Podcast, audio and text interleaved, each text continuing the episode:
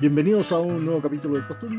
Hoy nos acompaña el doctor Sergio López y con él vamos a conversar de un tema frecuente. Pero antes de empezar con esta exposición de Sergio, quiero recordarle a todos ustedes lo que pasa este 12 y 13 de noviembre. ¿Tú sabes, Sergio, lo que pasa el 12 y 13 de noviembre? Obvio que sí, Miguel. Y no lo voy a perder. Excelente. Vamos a tener Conceptos Global 2021 y ahí vamos a tener una gran parrilla de invitados e invitadas y vamos a llevar a cabo nuevamente conceptos de este año absolutamente online desde un estudio de grabación para todos ustedes. Así que eso, quedan todos muy invitados y por supuesto Sergio, tú también, aparte que probablemente va a ser obligación que lo veas el día viernes. Así que eso. eso. Ya estoy allá. Ya está, es excelente. Bien, Sergio, entonces cuéntanos, ¿de qué tema nos va a hablar? ¿Y por qué nos va a hablar de este tema? Bueno, Miquel, muchas gracias por invitarme nuevamente a tu programa. Es un honor. Quisiera partir esta, esta grabación planteando un escenario. ¿Te ha ocurrido que alguna vez estás en turno y escuchas por altavoz código azul, urgencias? Entonces, todo el mundo corriendo, preparando el bolsito de reanimación, y te pasa que vas a evaluar al paciente y te encuentras con un paciente joven, despierto, ¿ya? con buenos signos vitales, con el signo del celular en la mano. Entonces lo interroga, le saca un poquito de historia y todo apunta a que fue un síncope. Y la verdad es que, ¿cierto? A todos nos ha pasado alguna vez y la verdad es que lo que nos ha enseñado, eh, tanto en el operado como en la especialidad, es que síncope es igual a electrocardiograma. Pero te encuentras con este paciente y pareciera que con solo verlo te puedes imaginar que el electro te va a salir normal. Entonces, a mí me pasó esto y me llevó a preguntarme, ¿es realmente útil el electrocardiograma? Y cuando es útil, no me estoy refiriendo al paciente con un bloqueo AB completo, el paciente choqueado, sino el paciente de bajo riesgo, ese que se ve bien, que no tiene signo de alarma. Perfecto. Entonces, básicamente lo que vamos a hablar es, en el 5 de bajo riesgo, si diéramos o no diéramos ocupar el electrocardiograma, o qué tan bueno es el electrocardiograma. Tal cual. Mira, la verdad es que si nos vamos un poquito a la epidemiología, el síncope es algo bastante frecuente que nos toca enfrentarnos a diario prácticamente, y que representa el 1% de las consultas en servicio de urgencia. Y la verdad es que su incidencia va aumentando eh, con la edad y tiene un quiebre importante después de los 70 años. Si te das cuenta, el 36% de los síncopes finalmente no se sabe la causa, eh, el 21% son basales, 9% son ortostáticos y 9% son cardíacos.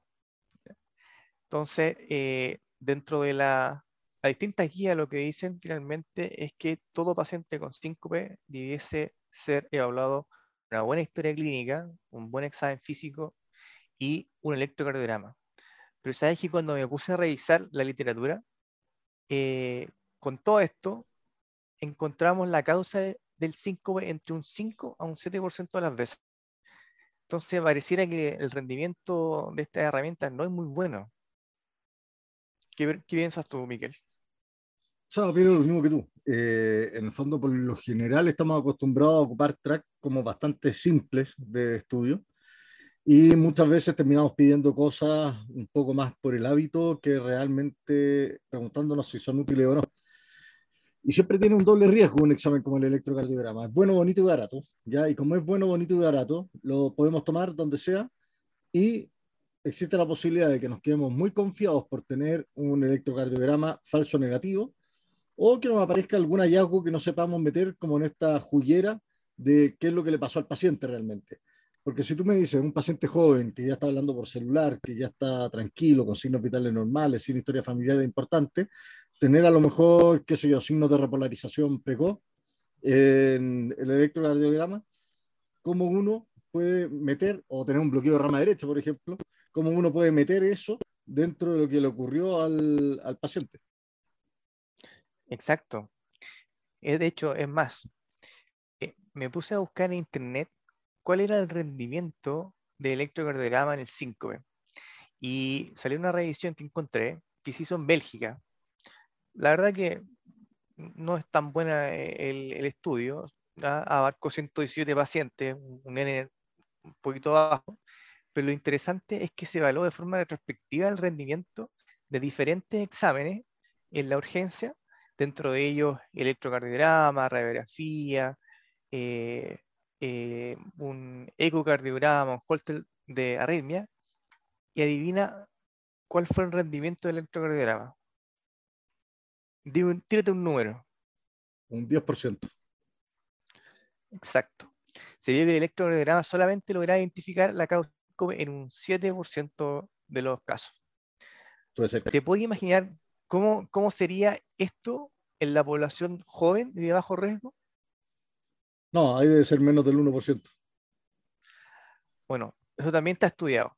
Y encontré una revisión que encontró que abarcó a, 900, a 592 pacientes que llegaban al servicio de urgencia por 5B y se encontró que el rendimiento del electrocardiograma en menores de 40 años era cero. Que sigue siendo menos de un 1%. Ahí también la Así es. Eso. Oye, y, o sea, tenemos un examen que es ampliamente usado y que tiene un rendimiento que es prácticamente nulo. Ahora, yo creo que una cosa importante también es poder definir eh, cuando uno toma estas decisiones, cuál es el paciente realmente de bajo riesgo o cuál es el paciente de alto riesgo al cual sí le vamos a pedir el electrocardiograma.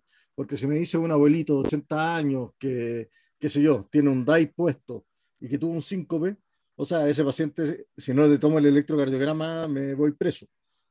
Mientras que un paciente de 20 años, eh, que como lo que hablabas tú, en, qué sé yo, que en misa se desmaya después de estar de pie eh, mucho rato, ¿qué vamos a hacer con ese paciente en el fondo? Entonces, ¿cómo definimos nosotros cuál es el paciente de bajo riesgo? Bueno, el paciente de bajo riesgo eh, tiene que cumplir una cierta, unos ciertos eh, requisitos. Primero debe ser un paciente joven, sano, ¿ya? Que nos, que nos dé una buena historia, ¿ya? Y habitualmente un paciente que está dentro de un contexto, es decir, un paciente que eh, o llevaba mucho rato parado, ya, eh, que de a poquito empezó a tener una visión en túnel, empezó con sensación de que se iba a desmayar, ya, que previo a este síncope no tuvo ninguna molestia de alto riesgo como nosotros, decir, dolor de pecho, falta de aire, dolor de cabeza intenso, dolor abdominal o algún sangrado, ¿ya? y que eh, su operación es completa, ¿ya? Y que em, al momento de evaluarlo, el paciente no tiene ninguna alteración, ni, ni al examen físico, ni en la historia que nos haga pensar de que el paciente eh, sufrió un, algo más allá que un síncope vasovagal. Perfecto. O sea, es un paciente que no viene con síntomas eh, coronarios o con síntomas de insuficiencia cardíaca, un paciente que ya está asintomático, un paciente con historia de bajo riesgo, que es la que describes tú, que en el fondo es con este pródromo, estos síntomas que vienen primero, y sin ningún síntoma de alto riesgo como dolor torácico, cefalea, pensando en HCA, eh, disnea, ¿ya? Y que el paciente además no tenga historia familiar probablemente de, de patología eh, congénita en el fondo de, eh, que provoca síncope. Claro. O, eh, eh, como el uso de fármacos también. Claro, o familiares, historia en la familia de muerte súbita antes de los 50 años, de causas desconocidas, ¿ya? Eh, un paciente que tuvo un síncope en reposo, a diferencia de lo que ocurre, por ejemplo, pacientes que se sincopean durante la actividad física, ese tipo de cosas. Ahora, eh, todos sabemos que electro es una foto del momento. ¿ya? Así es. Es, es decir, que tenga un paciente con electro completamente normal no quita que mi paciente no tenga nada. Todos sabemos que una arritmia puede ser intermitente y que no estamos logrando capturar. Entonces dije, ¿qué pasaría si dejamos una observación y bajo monitorización continua a los pacientes con síncope? ¿Aumentaría el rendimiento del electrocardiograma? La verdad es que a mí me quedan mis dudas de si es que realmente aumentaría el electrocardiograma su eficiencia, pensando en los pacientes de bajo riesgo. Bueno, esto es justamente lo que hizo un grupo ya que eh, publicó en la AJA del 2019 que evaluó a 5.581 pacientes de forma prospectiva que consultaban el servicio de urgencia por 5 y los dejaron en observación en la urgencia monitorizado. Y eh, dividieron a estos pacientes en bajo riesgo, riesgo intermedio y riesgo alto según el Canadian Syncope Rule. Y se dieron cuenta que manteniendo monitorizados a los pacientes de bajo riesgo por un periodo eh, de dos horas era suficiente para identificar eh, en estos pacientes una arritmia, mientras que los pacientes eh, de riesgo intermedio y alto, en un promedio de seis horas, era posible encontrar una causa del síncope eh, en esta monitorización, en los pacientes que no tenían una causa obvia al momento de ser evaluados. Perfecto. Entonces, un poco para contextualizar este estudio, primero hay que conocer el Canadian Syncope Risk Score. Eh, y en el fondo hay que tener claro que lo divide en diferentes em, como segmentos, que está el de muy bajo riesgo, el de bajo riesgo, el de mediano riesgo, alto y muy alto riesgo. ¿ya? Ahora, si es que uno va a ver esto, por ejemplo, eh, sigue siendo de bajo riesgo, por ejemplo, un paciente que tenga historia de enfermedad cardíaca, ¿ya? Si es que llega un paciente que solamente tiene el antecedente de tener una insuficiencia cardíaca, ese paciente pasa a ser de bajo riesgo. Por lo tanto, mete en esta población a un grupo de personas que probablemente nosotros sí quisiéramos estudiar un poco más. Y probablemente esos son los pacientes que realmente se van a beneficiar de estas dos horas de, observación, más que el paciente que, eh, por ejemplo, tiene una predisposición a tener síntomas vasovagales, ¿ya? Que la típica persona que en el metro se desmaya, se desmaya en las salas con mucha gente y todo eso. Entonces yo creo que eso es importante hacer como la hacer como ese hincapié en, en esa parte.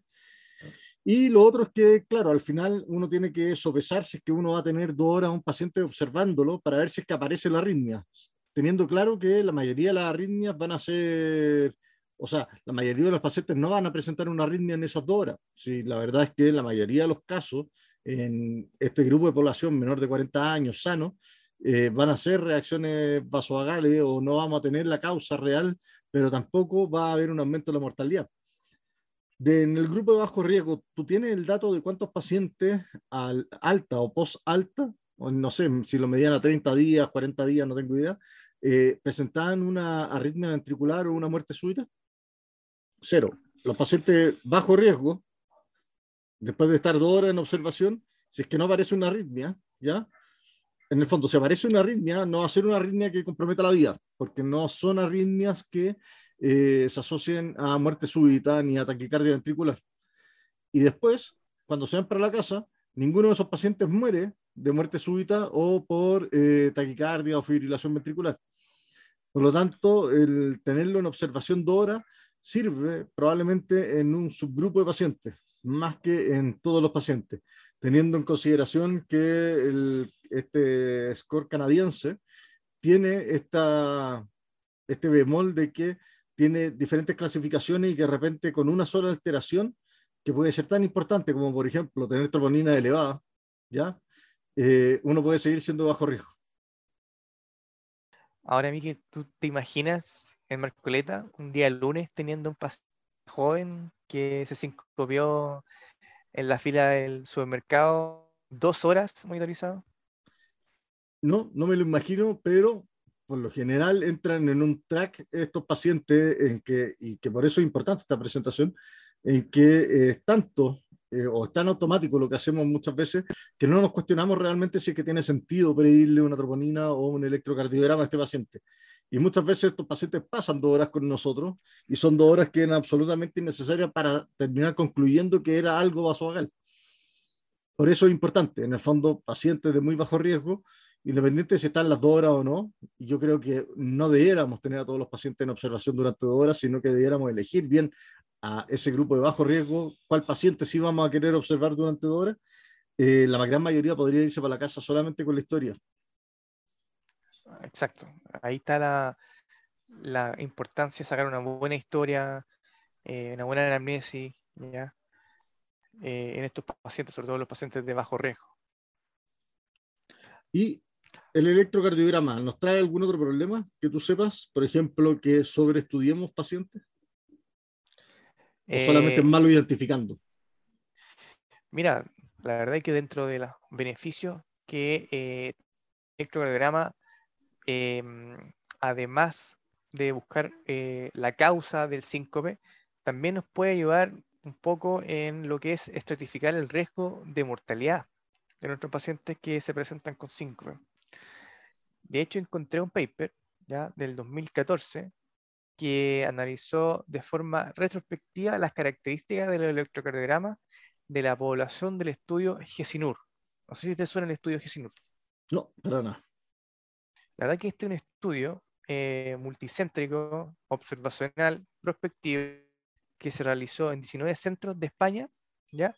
Y que incluyó a 1.419 pacientes, ¿ya? Que consultaban en servicio de urgencia por un 5.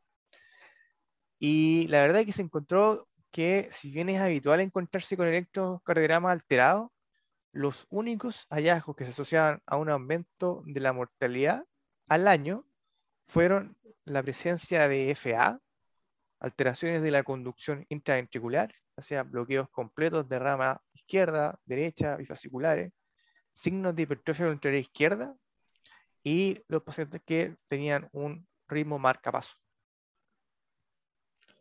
Ahora, estamos, estamos hablando, todos esos pacientes son pacientes que tienen corazones estructuralmente malos. Exacto. Entonces, Ahora hay que eh, eh, o sea, es esperable que ese grupo de pacientes tenga eh, una mortalidad a un año, en el fondo, asociada. Claro. Ahora, siempre hay que recordar que estos estudios son observacionales, ya retrospectivos, que al final mm, lo único que hacen es hacer asociaciones y no necesariamente que respondan a una causalidad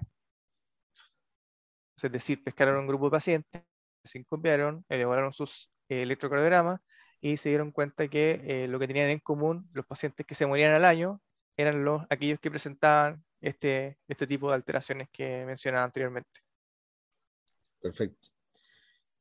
¿Algún otro dato que tengas respecto al electrocardiograma? Mira, otra de las cosas que eh, me, puse a, pensar ¿Tú crees que un electrocardiograma te puede predecir el riesgo de que mi paciente sufra una arritmia en el futuro? Opa. Yo creo que puede, puede hacerlo en algunos casos, no sé si en todos. Bueno, se hizo un estudio, también está estudiado, ¿ya? y encontré un paper en 2018, y que fue un estudio retrospectivo observacional que abarcó a 3.416 pacientes que fueron evaluados por síncope eh, en el servicio de urgencia.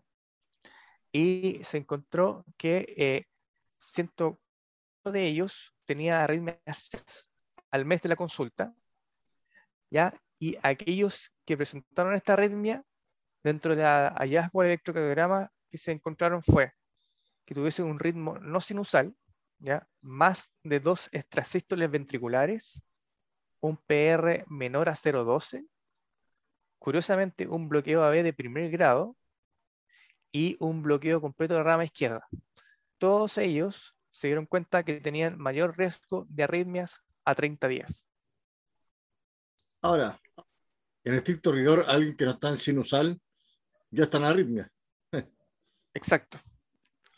Ahora puede ser una taquicardia sinusal, ahí meten a dos, eh, FA, etcétera. Pero nuevamente son alteraciones o estructurales o de la éxito conducción que en el fondo cuando uno las ve, uno tampoco se queda tranquilo con ese electrocardiograma en el fondo. Claro, finalmente lo que hablan es que tenemos un corazón enfermo eh, en un paciente que eh, está eh, con mayor riesgo de sufrir un síncope y como causa de su síncope una arritmia. Así es. Entonces, para concluir, ¿a qué paciente le dejarías de pedir electrocardiograma en la urgencia si que fuera una decisión tuya? Porque muchas veces la gran mayoría de los pacientes lamentablemente consultan por síncope y uno se encuentra con ya el electrocardiograma tomado. Pero si pudiéramos elegir bien a todos los pacientes. Mira, la verdad es que el paciente joven, ¿ya? Cuando hablo de joven, menor de 40 años, ¿ya? que no tiene dentro de sus antecedentes eh, en la familia muerte súbita, antes de los 50, que no tiene ninguna enfermedad, que no toma ningún medicamento, ¿ya?